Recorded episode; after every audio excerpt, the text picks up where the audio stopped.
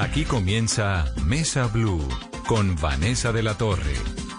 Muy buenas noches y bienvenidos a Mesa Blue. Numeral Vanessa, pregúntele a Piedad. Nuestra invitada de esta noche es Piedad Córdoba, ex senadora, una política muy influyente en su momento en nuestro país, que de la noche a la mañana desapareció.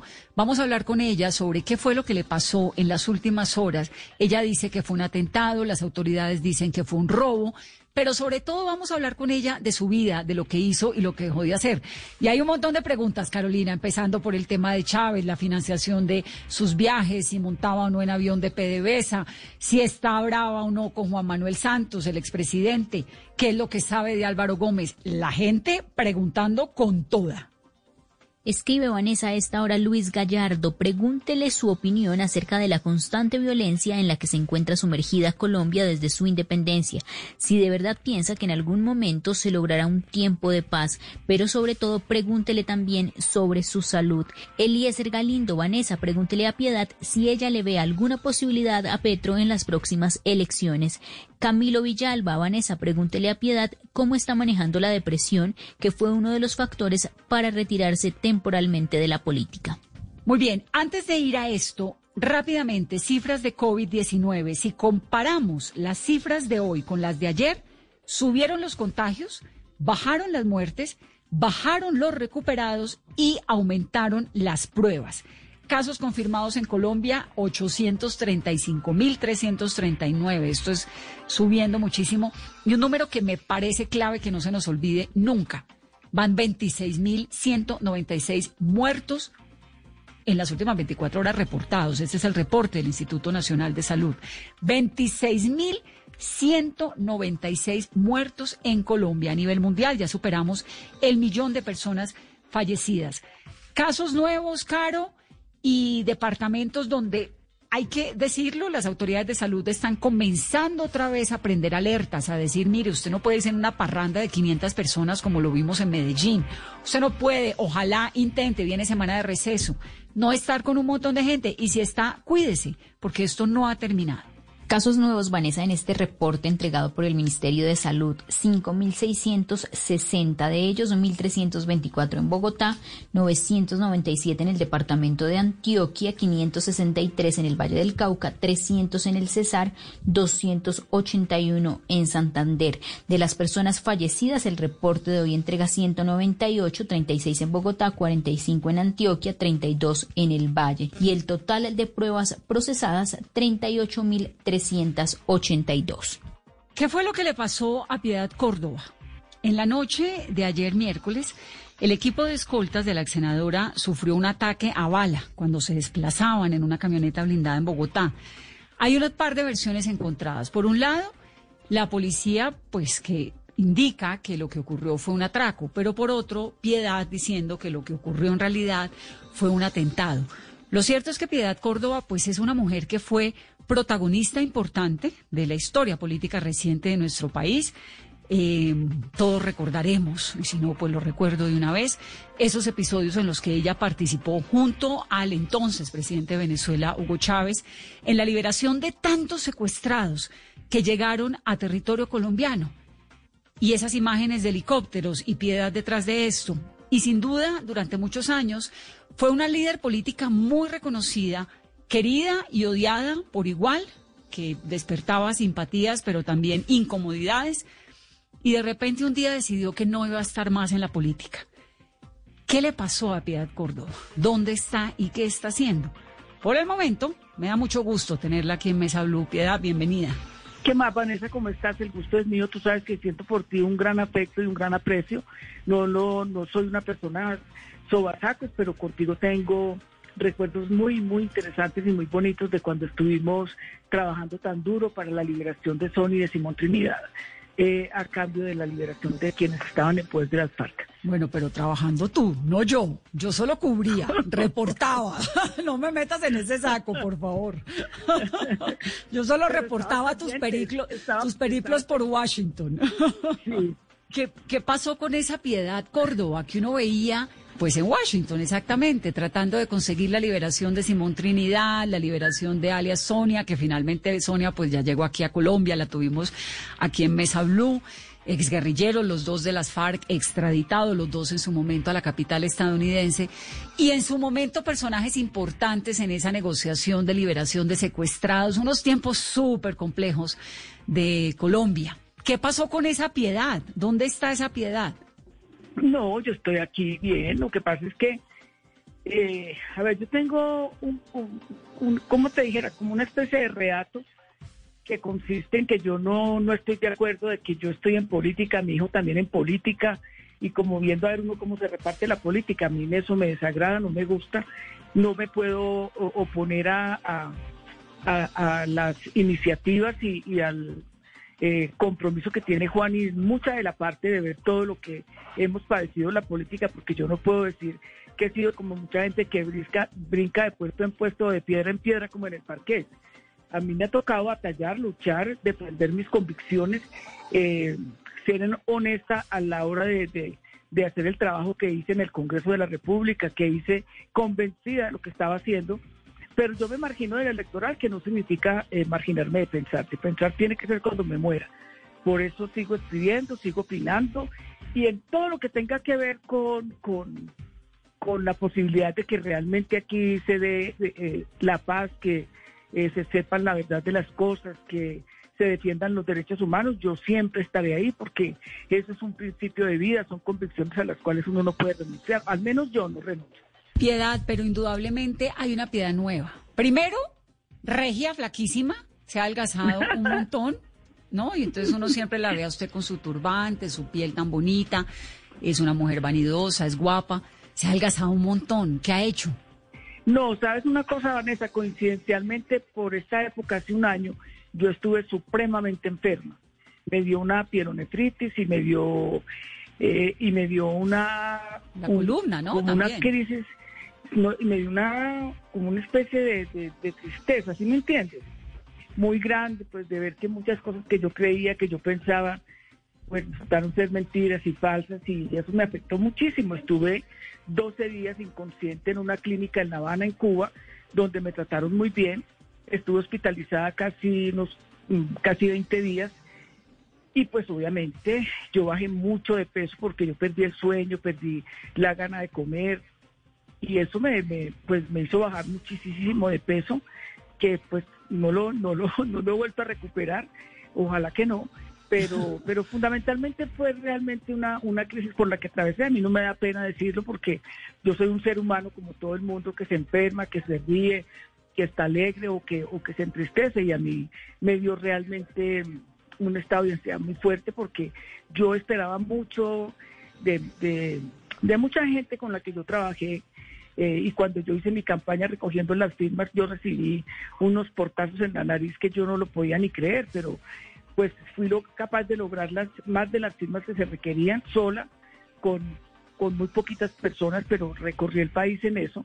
Sentí satisfecha de haber sido capaz de lograrlo, pero pues para mí también fue pues como un sentimiento de frustración, de, tristeza, como vale la pena uno hacerse secuestrar, eh, la manera como me lapidaron a mí de horrible, de horrible, eh, cómo me volvieron trizas para mí fueron cosas muy fuertes, porque yo mm. en medio de todo soy una persona muy, muy, muy sensible, trato de ser muy solidaria con las personas que sufren o que padecen y, creo en, ese tipo de política, pero por el otro lado también lo que te decía ahora Vanessa, a mí no me, a mí no me gusta, o sea, primero no, me interesa hacerle sombra a Juan. Juan se vino en gran parte donde estaba de Estados Unidos, un excelente psiquiatra ya, ganaba muy buena plata, pero él decía que tenían que limpiar mi nombre, que no podía ser posible que la gente hablara tan mal de mí, que me insultara cuando realmente yo jamás me robé un peso en este país, nunca estuve metida en líos de corrupción, nadie puede decir que yo tuve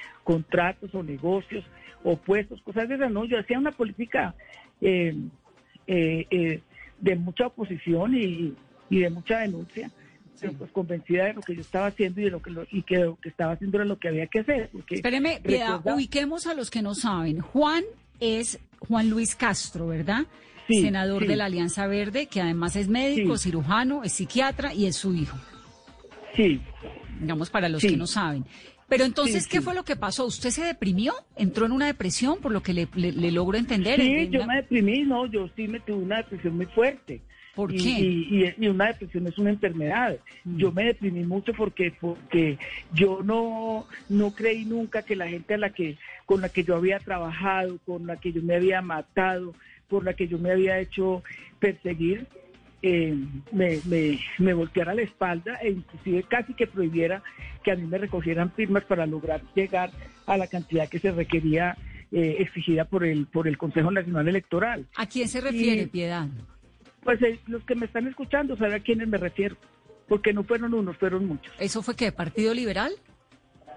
No, pues el partido, a mí me sacó a gorrazos de allá Juan Fernando Cristo, pero, pero, y, me persiguió mucho, porque me da risa verlo ahora marchando al lado de Timochenko, eh, eh, muy orondo, como dice la poesía, y, y saber que a mí me persiguieron porque apoyé a Lucho Garzón, porque yo eh, eh, hablaba y decía que, que habláramos con las FARC para que entregaran la gente, para que se hiciera la paz, que era que yo llevaba el partido para el comunismo, para saber que en términos generales yo creo que entre los dirigentes y dirigentes que había en el partido, a la que más querían era a mí, porque yo lo sentía con la gente. ¿Juan Manuel más, Santos también entra en ese paquete?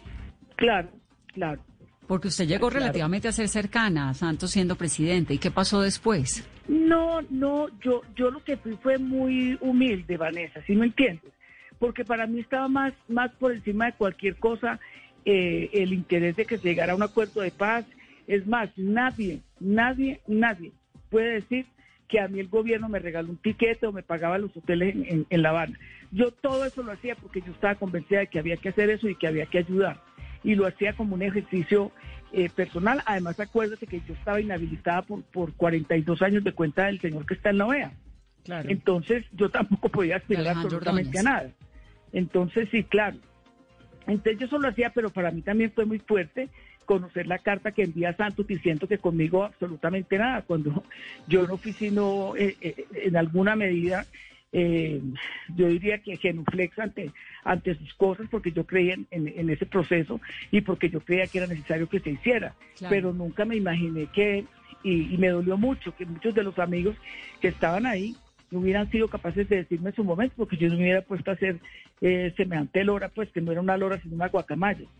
Yo hubiera seguido trabajando con todo lo que, lo que hubiese sido, pero yo no, yo hubiera querido que a mí me contaran en su momento de la carta y de las exigencias que él hacía contra mí, y la carta está en un libro, o sea, eso no, eso no me lo inventé yo. Sí. Entonces yo, a mí eso me, me, me, me, me afectó, me sentí muy mal, porque yo casi estaba rogando que me dieran algún- un pedacito de las FARC o de los PDF, o que me dieran. No, yo no, yo estaba trabajando desinteresadamente.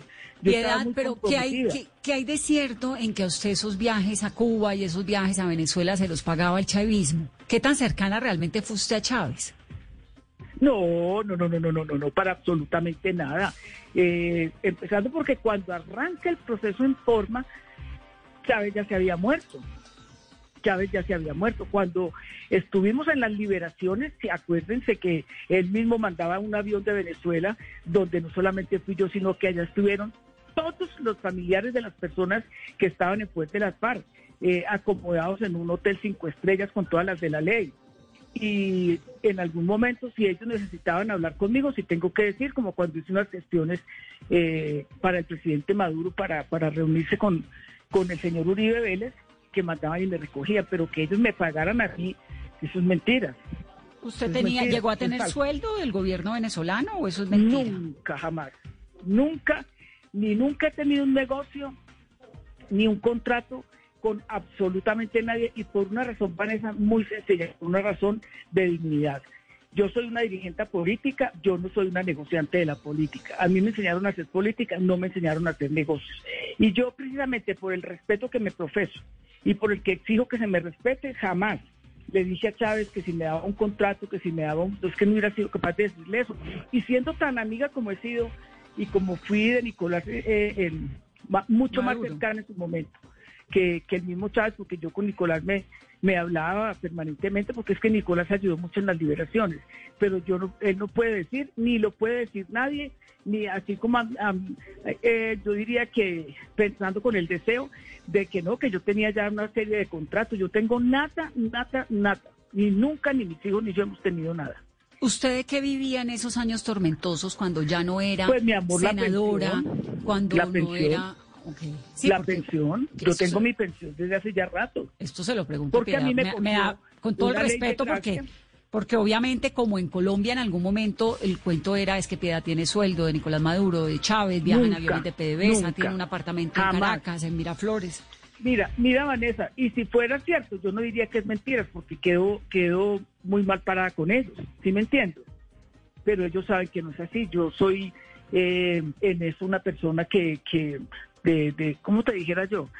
Eh, de reatos, pues, o sea, yo no, yo no estoy por un puesto, por un negocio, y somos muchos en América Latina, yo hago parte del grupo de intelectuales en defensa de la humanidad, y yo no veo, ah, ahora, muchas veces, cuando hacen eventos, le dicen a uno que le mandan los piquetes, y muchas veces yo he dicho, yo no lo necesito, yo llego a un hotel donde, eh, que es el, el Meliá, donde a mí siempre me asignan una habitación por seguridad, pero de resto yo con ellos no tengo ni he tenido negocio y soy muy amiga de él. pues, no la veo desde marzo ni hablo con ella, pero pues es gente querida, es gente que, que, que a mí me escucha cuando yo hablo con ellos, o, sea, o yo tengo necesidad de que le ayuden a alguien, pero yo a mí no. A mí en absoluto, lo puedo decir con tranquilidad, de que yo jamás he recibido ni sueldo de ellos, ni he tenido negocios con ellos, ni... Porque es que a mí me parece más importante el respeto. Es como cuando alguien me preguntaba a mí, que me molesta bastante, que verdad que usted es la novia de Chávez. Entonces yo hago política y yo no puedo hacer una política de tú a tú con el presidente Chávez, porque entonces soy la novia de Chávez, o la amante de Evo, o la de Correa. Pero resulta que el, que el comandante Fidel Castro, todos ellos se reunían y hablaban de política. Y entonces a mí no me hablan sino de cama, eso no es así, eso es una falta de respeto. Bueno, pero así hubiera sido, ese sí era problema suyo, ¿no? Ah, pero clarísimo, total, y no lo hubiera negado nunca. Doctora Piedad, ¿y cómo está hoy su relación con Venezuela y con el presidente Nicolás Maduro? Bien, yo pues eh, desde la pandemia no, que comenzó, yo no, no he vuelto a hablar prácticamente con nadie.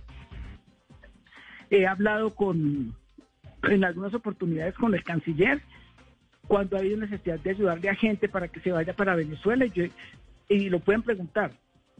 He sido yo la que he puesto de mi plato para ayudar, porque si yo también tengo otras cosas que hago que no tienen que ver con la pensión de mi trabajo. Pero bien, yo pues soy de las que pienso que eh, a Venezuela hay que dejarla que resuelva sus problemas soberanamente y en lugar de estar torpedeando, ayudar a que realmente una situación de bloqueo tan brutal como la que viven se supere para que puedan normalizarse las cosas. Piedad, ¿lo que hay en Venezuela es una democracia? Pues yo pienso, eh, eh, Vanessa, que lo que hay en Venezuela es una, una democracia electa por ellos, porque a Nicolás lo eligen ellos. A Nicolás no se roba las elecciones. Dicho por el presidente Carter, que es la- el sistema electoral más, más seguro de, la región, que inclusive el de ellos en Estados Unidos es el de Venezuela. Ahora, que uno pueda o no tener contradicciones, es otra cosa. Que, que la situación de, de, de, eh, campaña tan impresionante en contra es otra cosa. Y además, eh, bueno, cosas sobre las que yo no, no quiero opinar porque tiene que ver más bien con, con sus propias decisiones. Piedad, entonces, entra una depresión, entra este, este tema eh, pues fisiológico complicado, se va usted a Cuba y cuando regresa se aleja de la política por cuenta del hijo senador y por qué más. ¿Qué pasó? Es que a mí me sigue sorprendiendo mucho porque usted desapareció. Me alejo porque, porque pues estaba muy, muy, muy, muy decepcionada y dije, esto no, esto no vale la pena, o sea, eh, uno hacerse moler por tantas causas, por tantas personas, y, y es que de verdad, Vanessa, eh, tú, tú no, tú haces cosas que tú no esperas que te digan todos los días, ay, gracias, te agradezco mucho, ay, ¿qué hago? No, pero uno sí espera reciprocidad, porque si yo he sido, eh, y lo puede, se lo pueden preguntar al que quieran y a la que quieran y lo reconocen, porque a mí me llaman para alguna cosa y yo independientemente de lo que sea, si puedo ayudar, ayudo y me preocupo y me muevo y logro hacer las cosas porque ese es mi razón de ser, ese es mi temperamento. Pero para mí sí fue muy fuerte que, pues, o sea, que gente que era tan amiga, prácticamente, le, por ejemplo, las PAR le prohibieron a la gente que me recogieran firmas. Pues, o sea, que yo, yo, yo no podía entender. O sea, mucha gente me buscaba en las regiones porque me, me, me identificaba con muchas de las cosas que yo había hecho. y después se escondían porque no les dejaban que me recogieran firmas. ¿Por qué? ¿Y por qué ocurrió eso, digamos? Uno diría que una persona que de alguna u otra manera eh, se creía o creíamos todos que era bastante cercana al secretariado de las FARC, ¿por qué termina pasando eso? Mira, yo creo que esa es una, una deformación que se logró hacer para desprestigiarme, porque pues obviamente que el, imaginario de las FARC pues no es el de Disneylandia, pues.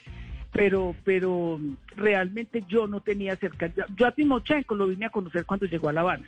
Y es más y él lo puede él, lo puede desmentir si lo, que estoy diciendo es falso. A mí me llaman de Telesur porque yo trabajé con Telesur en causa justa que también eso sí ahí sí me pagaban Claro. Era su programa de televisión de opinión y de entrevistas en y, y decirte además que lo que me pagaban lo regalaba a los países donde iba con la gente con la que yo trabajaba porque por lo general era gente que tenía muchísimas dificultades, como Berta Cáceres en, Honduras, que la asesinaron y era mi gran amiga.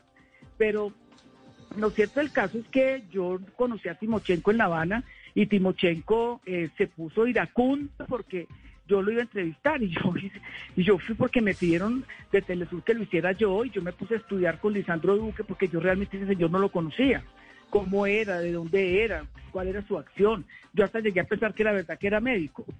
Mm. Entonces, yo realmente, y él fue muy displicente siempre conmigo, como lo ha sido Carlos Antonio, todos ellos, y, y una de las, de las de las cosas que han dicho es porque yo soy liberal, pero liberal era Juan Fernando Cristo, liberal era el señor Santos, liberal eran todos ellos.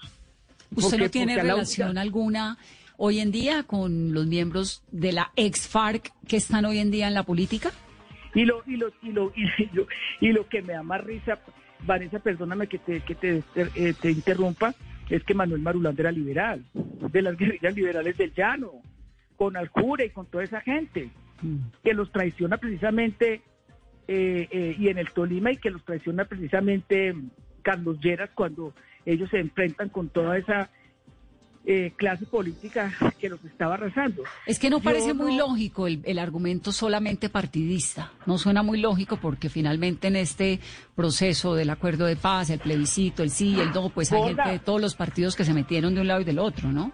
Pero yo no sé por qué a la única que no le, a la única que le sacaban lo del Partido Liberal era mía. A lo mejor porque ya no tenía, no era senadora o no tenía poder o yo me había distanciado del partido porque yo sí me distancié del partido, que no quiere decir que haya renunciado al partido. Yo sigo siendo liberal. Piedad, antes de, de, preguntarle lo que ocurrió anoche, hay dos cartas suyas, una ante la Jurisdicción Especial para la Paz y otra para la Comisión de la Verdad.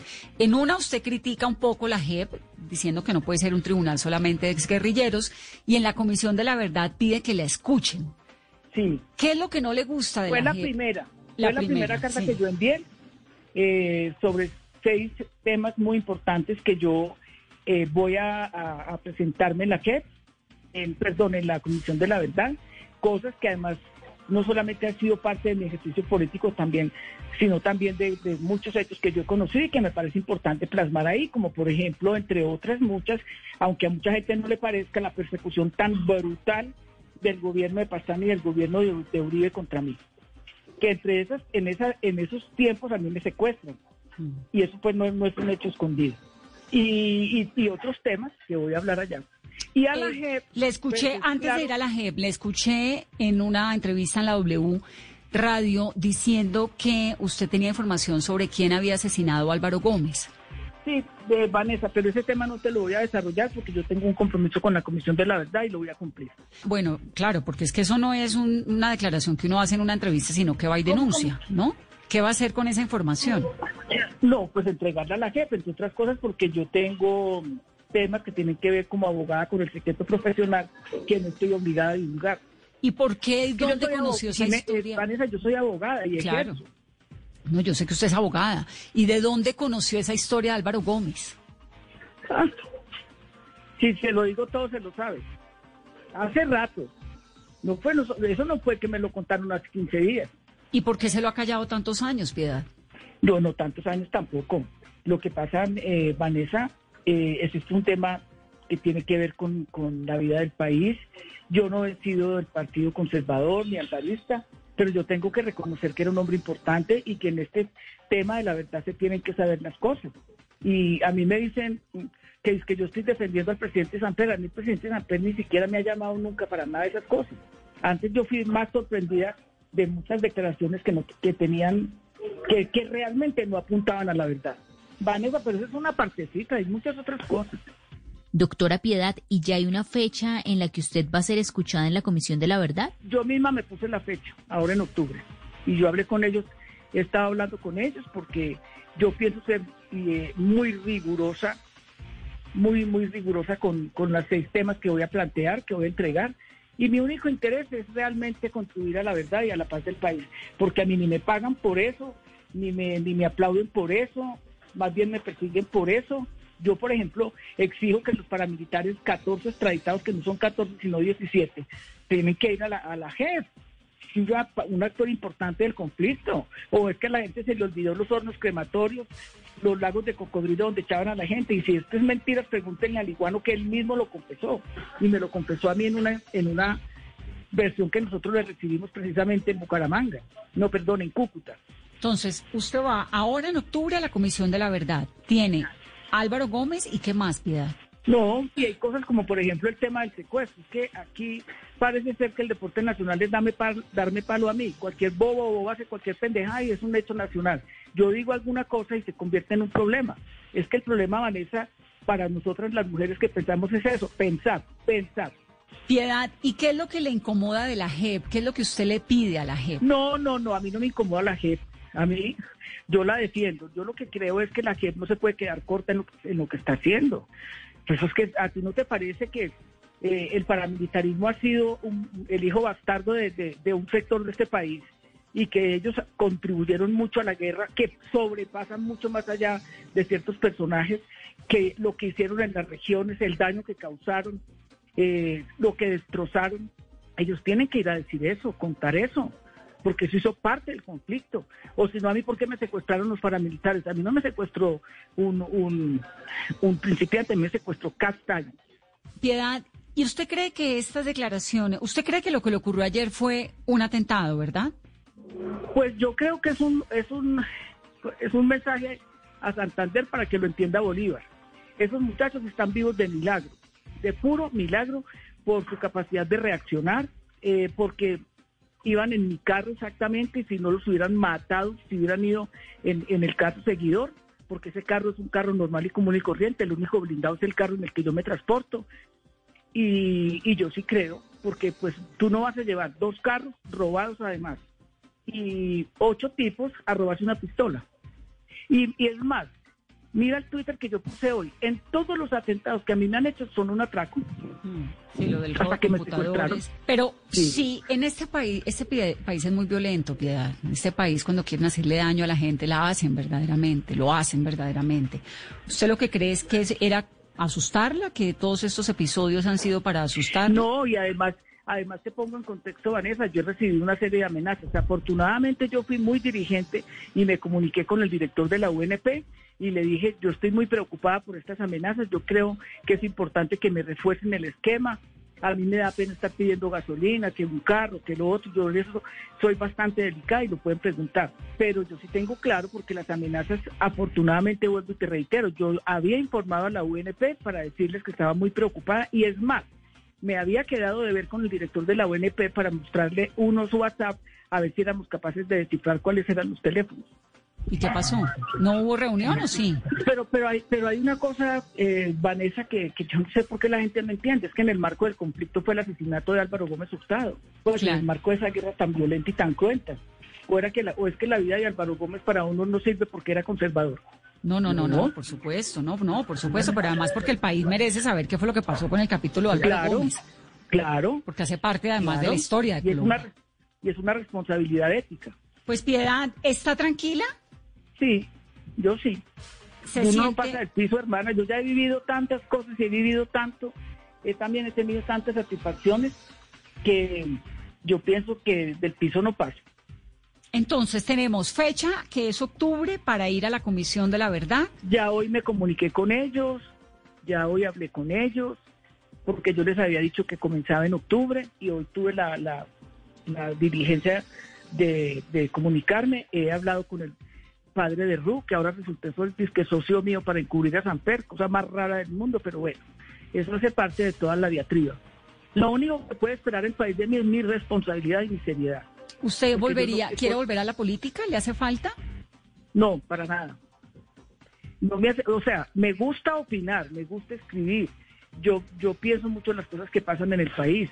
Pero como de irme a meter ahora a reuniones y que, eh, que candidata de tal cosa no me interesa para nada. Yo ya di lo que tenía que dar hice lo que tenía que hacer en el Congreso, di debates que no los daba nadie, yo fui la primera que denuncié al Baruribe, yo fui la primera que hice el debate sobre paramilitarismo en el Congreso que me quedé sola, yo fui la primera que abrí el debate sobre parejas del mismo sexo que me trataron de homosexual y que me había separado porque me iba a ir a vivir con una amiga. Yo fui la, primera que hablé sobre interrupción voluntaria del embarazo con las causales que retomó la Corte Constitucional. O sea, yo no me pasé mamando gallo en el Congreso. Doctora Piedad, ¿y cuál es su lectura del momento de país que estamos viviendo en medio de la polarización, de la movilización social, de estas protestas, de los excesos por parte de la fuerza pública que vimos en los últimos días? Primero que todo, yo no creo que aquí haya polarización. Aquí lo que hay es una profundización de un régimen fascista que trata de coartar las libertades. Un presidente de la República que se vista de policía, uno no sabe si es una caricatura, si es un chiste, uno no, no, no, no, no entiende qué es eso un presidente que actúa tan rápido para inculpar a, jóvenes, pero que no ha podido coger ni siquiera un ratón para saber quién mata a los líderes sociales, eso no puede ser un buen momento. Mm. Y ahora pues eh, eh, el cuento es que si casi que la tapaboca pueden usar para salir a las manifestaciones.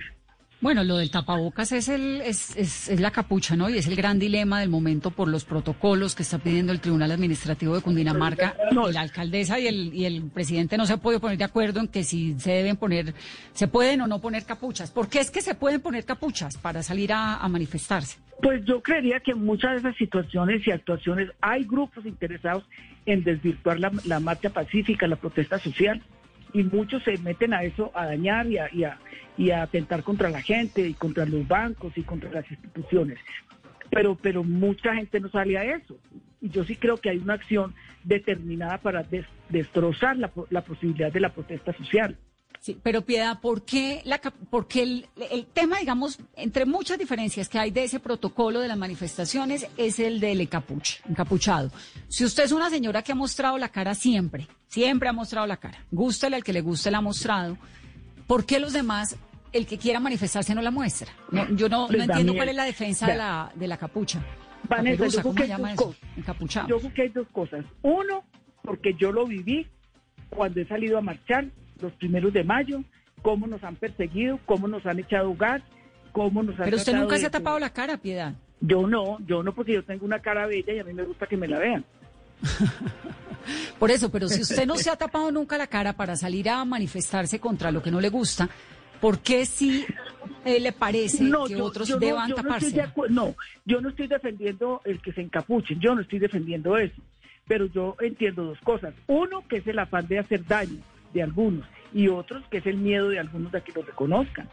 O, que los vean y después los persigan o después los aprecien. Mira que, por ejemplo, la semana pasada, si tú te diste cuenta en uno de mis trinos, pues perdóname la inmodestia, eh, yo dije que había en marcha eh, la detención de, de, de 114 personas y, una, y 500 allanamientos en Bogotá.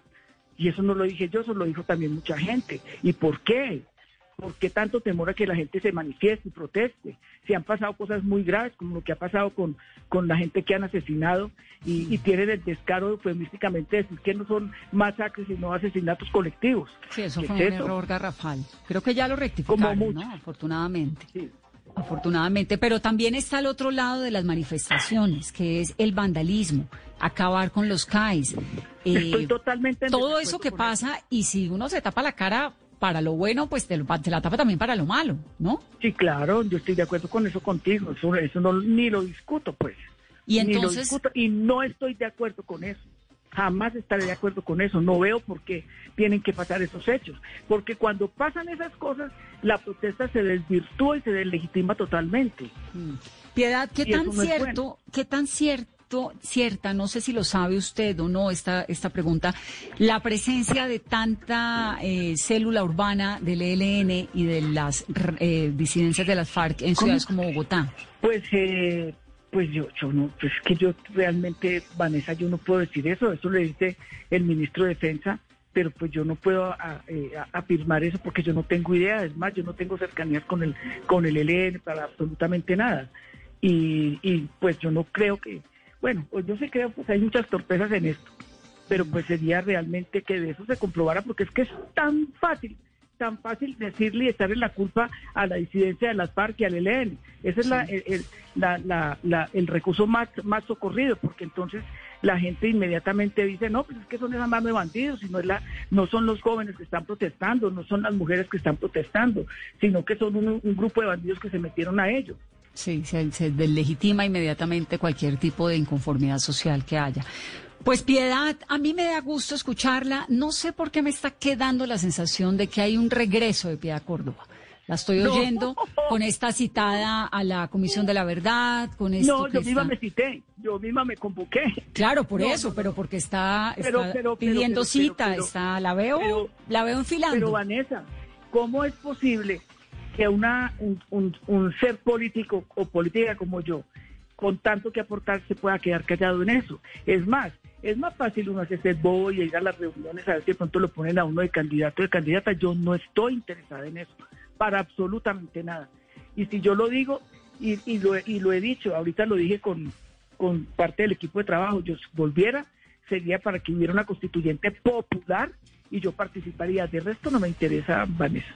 Pero a usted le gusta la idea de una constituyente, eso es como una caja de Pandora que se cierra y uno no sabe qué puede salir de allí, ¿no? Ah, no, pues pues yo creo que, que a, esa, a, ese imaginario que ya se entronizó hay que perderle el miedo. Clara López decía en estos días que no, que gana Uribe, pues si gana Uribe, por pendejos nosotros que no hacemos nada, tenemos que salir a camellar y a buscar a la gente y a, y a, y a, y hacer unos actos de presencia con la gente en todas las regiones, eh, para, para, no solamente para abrir eh, la posibilidad de que mucha gente entienda qué pasa, sino también para acompañar a la gente en, una, en unas situaciones que son tan difíciles como las que vive la gente en las regiones. ¿Para qué quiere una constituyente, Piedad?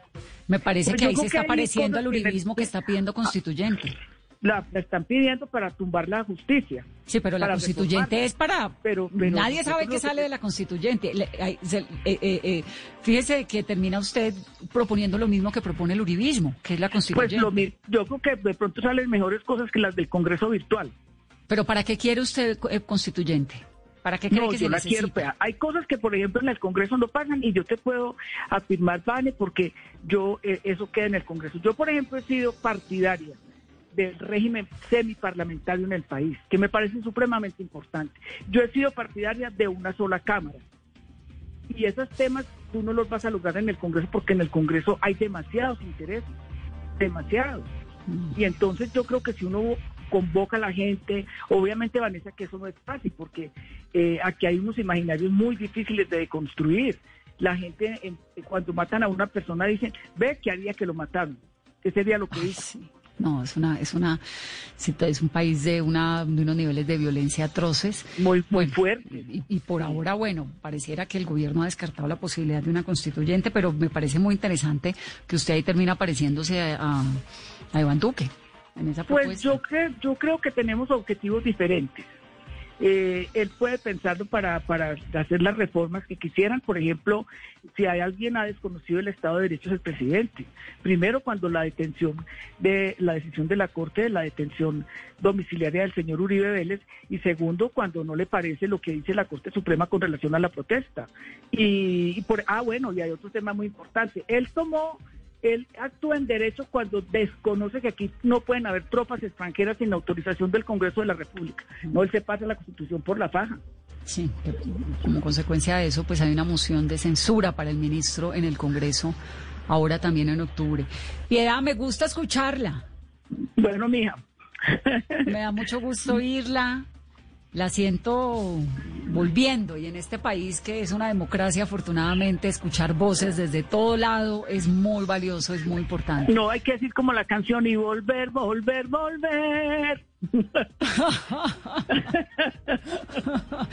hay un montón de gente en nuestro Twitter preguntándonos con el numeral Vanessa, pregúntele a Piedad, que si era novia de Chávez, no, que ya dijo que Dígale que no que no. y Pero no más o menos no- o, no- o tampoco, nada. No, tampoco, no porque no me lo hubiera propuesto, sino porque yo no quise. ¡Ah! no me diga. Para que vaya ir viendo. Le coqueteaba piedad. ¿Será que lo digo en la Comisión de la Verdad o qué? No, pero dígalo en este programa primero. No, sí, sí, pero no. ¿Y ahora tiene novio? no. Ah, sí, ya, hace ratico. Por eso es que anda tan perdida, es que el amor lo enreda a uno, ¿no? ¿Cómo? Pero desde que uno esté bien enredado. ¿Quién es el novio? No, Ave María. ¿Para Pero no es novia, como dicen tantos en algún No, momento también. para absolutamente no. Para, si, me, si yo, vea, ni siquiera Claudia López puede decir que yo la pelea que yo di con él cuando él, él- ni siquiera Gina Parodi. Al menos Gina se, se, se moría del terror.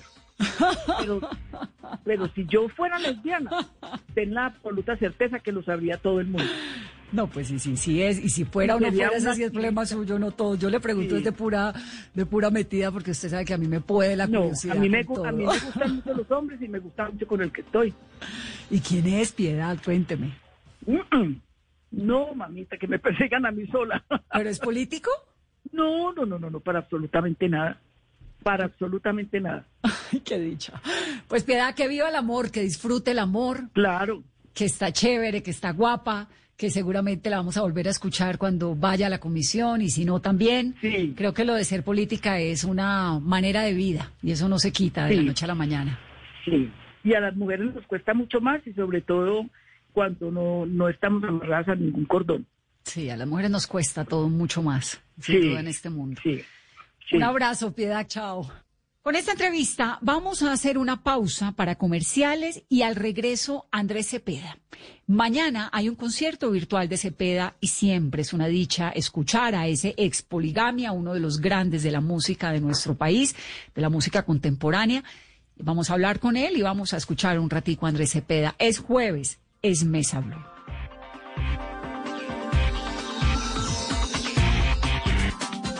Solo la más alta conciencia sobre nuestra vida cambiará la suerte de esta pandemia. Agradecemos a cada uno de nuestros clientes por ser esos aliados estratégicos que siempre han estado allí.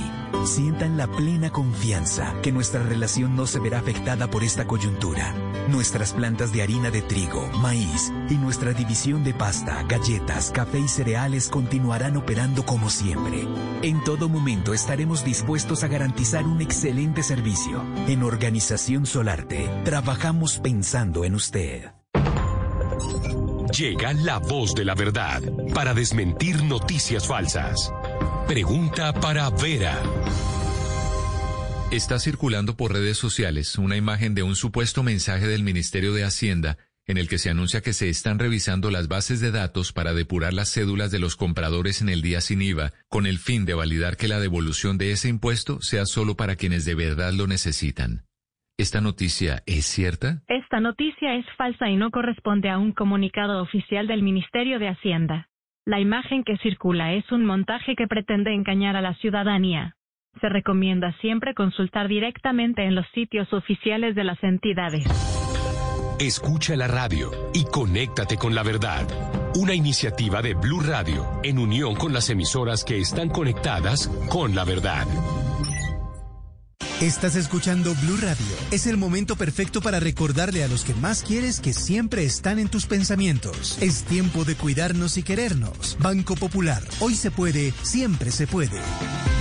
Para ti, que has dedicado tu vida a enseñarnos y a brindarnos tu conocimiento, hoy te decimos gracias, profe. Con nuestra nueva oferta Zafiro del Banco Popular, llena de beneficios en nuestros productos Cuenta para ahorrar, CDT, Casa Ya y muchos más. Gracias, porque cada día nos enseñas que hoy se puede, siempre se puede. Banco Popular. Somos Grupo Aval. Vigilado Superintendencia Financiera de Colombia.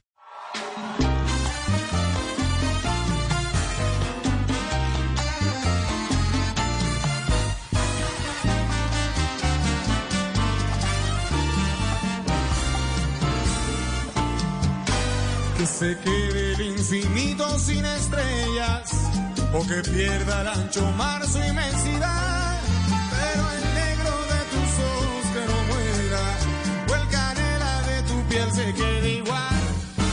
Si perdiera el arco iris su belleza, y las flores su perfume y su color, no sería tan inmensa mi tristeza como aquella de quedarme sin tu amor. Bordaste. Andrés, bienvenido a Mesa Blue. ¿Cómo estás? Yo bien, ¿cómo te ha ido la cuarentena? Bien, afortunadamente bien, eh, con salud, trabajando juiciosos y aprovechando mucho el tiempo para hacer musiquita. ¿Y qué musiquita estás haciendo? Pues imagínate que en estos últimos meses he tenido tiempo de hacer varios proyectos. Uno que, que, que, que había grabado hace poco más de un año, pero que lo tenía guardado, que es un concierto en el Teatro Colón que se llama Guitarra y Voz, que, que ya lo edité, lo mezclé y ahorita dentro de poquito lo saco. Eh, hay un hay otro proyecto también en video muy bonito de, de, la gira de los 20 años de mi generación de poligamia, también que vamos a lanzar ahora en octubre. ese me y hay un disco, ese, ese, está bien bonito, y hay un, hay, hay un disco que se llama, pues, que, que, que, es de canciones de mi padre, canciones que le gustaba cantar a mi papá, y resolví hacer siete ocho canciones eh, de las que le encantaba cantar a mi papá, pues en, en, en mi versión. Y, y, además de eso, pues he estado haciendo unos, eh, empezando pues mi próximo disco de, después del álbum 13, ya tengo como cuatro canciones de mi próximo álbum. Entonces he, he tratado de aprovechar mucho el tiempo en la casa para, para trabajar en, en, en grabaciones y en, ediciones y cosas así. Entonces tengo dos debajo del brazo ya listos. Muy bien, o sea que ha sido una cuarentena productiva. Sí, afortunadamente.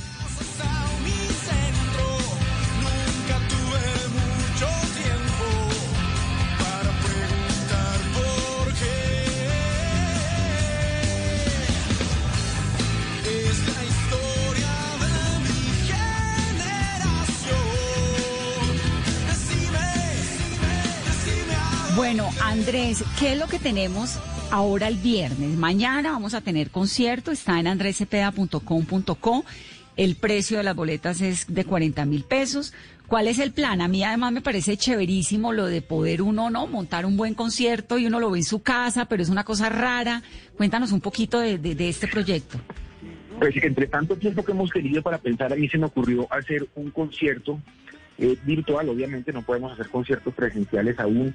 Eh, y entonces, dentro del tema de la virtualidad, a mí se me ocurrió que hay una cantidad de locaciones o de lugares que, en épocas normales pues no podemos utilizar. Eh, y uno de esos que me llamó mucho la atención es la Catedral de Sal de Zipaquirá. Tú sabes que ella normalmente está siendo visitada por miles y miles de personas durante todo el año y hacer un evento allá eh, pues sería muy difícil. Ahora que está completamente vacía, que sus, que sus naves están, es, es, están desocupadas, pues es una oportunidad para ir allá, montar los escenarios, montar eh, los instrumentos, no las cámaras, todo, y hacer una transmisión en vivo de este concierto que vamos a realizar el viernes el 2 de octubre, se llama Sal de la Tierra, desde la Catedral de Sal de Zipaquirá. Entonces tú compras tu boleta, te sientas en tu casa bien acompañadita eh, y ves el concierto, ¿no? Y, es, y es, es, es, un concierto que va a pasar, pues como es en vivo, no lo vamos a grabar, no lo vamos a retransmitir. Queremos que la gente que lo pueda ver lo vea esa vez. Y como un concierto en vivo es una experiencia que ya pasó y que es única. Entonces, estamos muy contentos. Fuimos a, al principio teníamos algunas dudas de la parte técnica, de si la, el ambiente en la mina era favorable para trabajar, en fin. Y resulta que todo se fue dando de manera muy, muy, muy, muy natural. Pudimos superar los obstáculos técnicos, una serie de retos muy interesantes. Descubrimos, por ejemplo, que, que la acústica funciona muy bien, puesto que como al no haber público no necesitamos amplificar los instrumentos, entonces ellos suenan de manera natural en ese ambiente y suena muy bonito. Eh, visualmente, pues eso es un lugar mágico que al, al, al, al ponerle las luces y ponerle el mapping y las proyecciones y todo esto, pues cobra vida de una manera impresionante. Entonces, nada, estamos muy contentos por tratar de hacer un concierto diferente, algo, algo, algo distinto, mostrar algo muy bonito que tenemos aquí en Cundinamarca, que es nuestra Catedral de Sal, y de paso, pues movilizar a todo este equipo de gente eh, eh, con quienes no trabajábamos en, en, en, eventos así hace casi más de cinco meses. Entonces, eh, poder mover a todos los músicos, a los técnicos, a la gente de producción, a la gente de las cámaras, somos finalmente somos casi casi 80 personas para poder realizar este proyecto y, hemos estado ensayando y preparándonos y tal y ya estamos listos para nuestro concierto.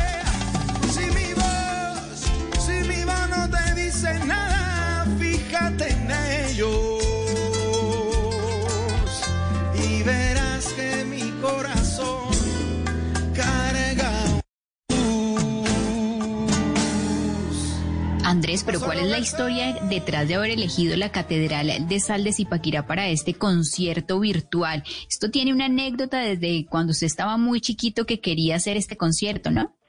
Pues es que mi abuelito paterno era de Zipaquirá y me llevó, a, mi familia me llevó muy jovencito, muy chiquitín, pues, a ver, um, a, conocer la catedral y todo esto. Entonces a mí siempre me quedó en la memoria como la impresión de conocer ese lugar tan increíble. Y, a medida que fui creciendo y que fui avanzando en la carrera, siempre tuve ese recuerdo como de un lugar soñado para hacer un concierto, pero pues por muchas razones era algo muy difícil. Eh, presencialmente también, porque pues eh, yo no sé si en, la, normalidad la gente le jale a ir hasta allá y bajar hasta allá para ver un concierto y tal, este, sentar todo el mundo allí, pues no, no hubiera sido fácil pero entonces se dieron como las condiciones para hacerlo ahora y quise aprovechar y cumplir como ese deseo que tenía guardado ahí hace mucho tiempo en la mente. Y el escenario, eh, Andrés, por ejemplo, el concierto va a tener tres secciones que van a ser rock, acústico y full band. Sí, eso nos permite movernos dentro del espacio de la catedral. Montamos estos tres escenarios para tener em, como en una parte del repertorio más romántico, más bolerudo, en otro las canciones más, más pop, más rock y en otro las canciones más tropicales y así poder hacer un recorrido por los diferentes sonidos que hemos estado haciendo en la carrera. Entonces, y de paso, pues eh, aprovechar visualmente los, los, espacios de la catedral. ¿Y el concierto cuánto tiempo va a durar? Yo calculo, según la lista de canciones que tengo, que esto debe estar durando aproximadamente una hora y media, un poquito más tal vez. Y Andrés, ¿qué sorpresas vamos a tener para más adelante y para este concierto a 180 metros bajo tierra? Ahorita estamos muy emocionados porque nos nominaron eh, dos... Ah, dos álbumes en los en los en los premios Grammy Latino, mi álbum Precio y el álbum que hice con mi compadre Fonseca que, se llama Compadre, esos dos álbumes están nominados como mejor álbum pop tradicional eso nos tiene muy contentos.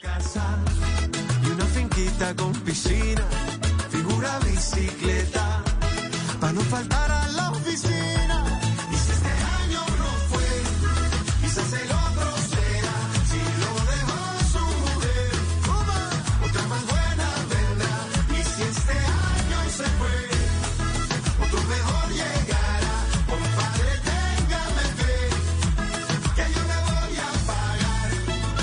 Pero pues obviamente eh, hay grabaciones que presentar, hay, una serie de, colaboraciones que he estado haciendo en estos meses que voy a presentar el año entrante, lo que te conté de Poligami, el otro disco de guitarra y voz, entonces vamos a estar ocupados entregando mucha música, eh, como, como lo, lo, planteamos al principio de esta pandemia, que fue un momento de entregar mucha música, de dar mucho material, eh, ya habrá tiempo nuevamente después de cosechar, pero por ahora queremos, queremos brindar la mayor cantidad de música posible a la gente que sigue lo que hacemos pero la cuarentena fue súper productiva, ¿o no?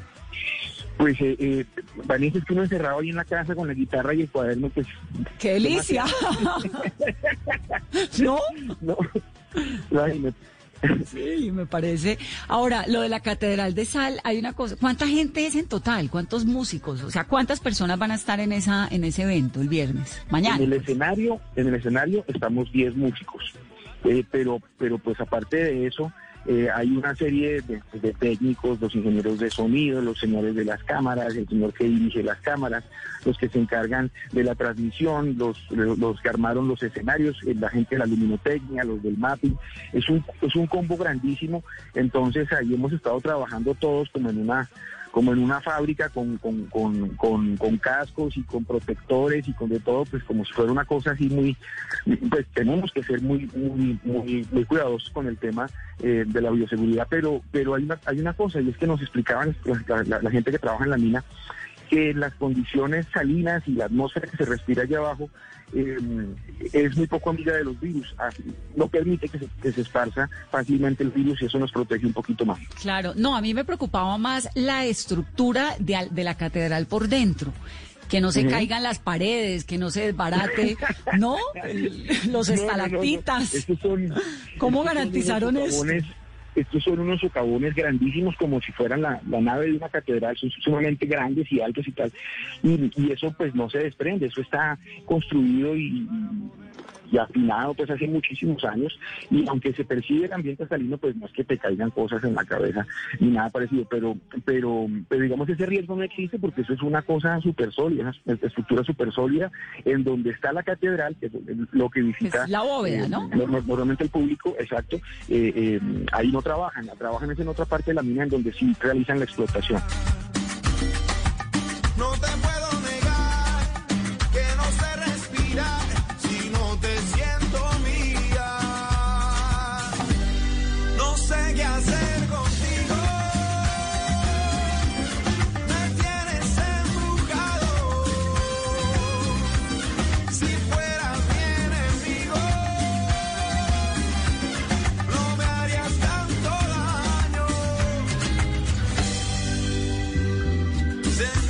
Qué maravilla, Andrés. A mí me parece un planzazo uno poner el concierto de Cepeda, escucharlo. La boleta vale 40 mil pesos, que además es una manera como también de encontrarle la comba al palo, porque en esta situación donde no hay conciertos, donde hay músicos, donde hay que pagar nóminas, ¿no? ¿Cómo, cómo les ha ido con la, con la recepción de la gente? Pues es interesante porque yo siento que la gente tiene mucho apetito por experiencias que ya no puede tener. Entonces, fíjate que todos, como tú dices, le buscamos la comba al palo y tratamos de suplir esas cosas que hacíamos antes que ahora no, eh, a, todos los niveles, a nivel familiar, a nivel profesional. Entonces, te puedes imaginar que esto también es muy importante para nosotros porque pone en movimiento a toda esta gente, a toda esta estructura y, nos permite eso, pagar las nóminas, eh, es, que, es que va desde las personas del transporte hasta el, hasta el mismo cantante, ¿no? Todo el mundo ahí tiene la oportunidad de trabajar y seguir haciendo eso que, tanto nos gusta hacer, que es hacer música en vivo. Pues me parece muy bonito, muy interesante. Sal de la Tierra, concierto virtual mañana a 180 metros bajo la tierra. Las boletas en andrecepeda.com.co y en eticket también.co y una oportunidad para todo, para uno apoyar el talento de un artista del tamaño de Cepeda, pero también para darle una miradita cómo es la vida de la catedral. ¿A usted por qué le gusta tanto esa catedral de sal? ¿Cuándo fue la pues primera vez que la visitó? me, me, trae recuerdos lindos de la infancia. A mí me llevaron muy chiquito a conocerla y, me, me, impactó mucho y me quedó en el recuerdo. Y cuando ya empecé mi carrera y a trabajar en la música, siempre dije, oiga, ¿cómo sería de lindo hacer un concierto allá? Muy difícil, pero sería muy lindo. Y, bueno, aquí están las circunstancias y, se está cumpliendo ese deseo. Pues suerte, Andrés, lo vamos a estar acompañando. Un abrazo muy especial. Gracias, Vanessa. Un abrazo para todos. Un abrazo. Cepeda, que no está en tablas esta vez, sino en la Catedral de Sal de Zipaquirá, gran amigo de esta mesa. Nos parece delicioso escuchar su música y bueno acompañarlo en estos nuevos tiempos modernos.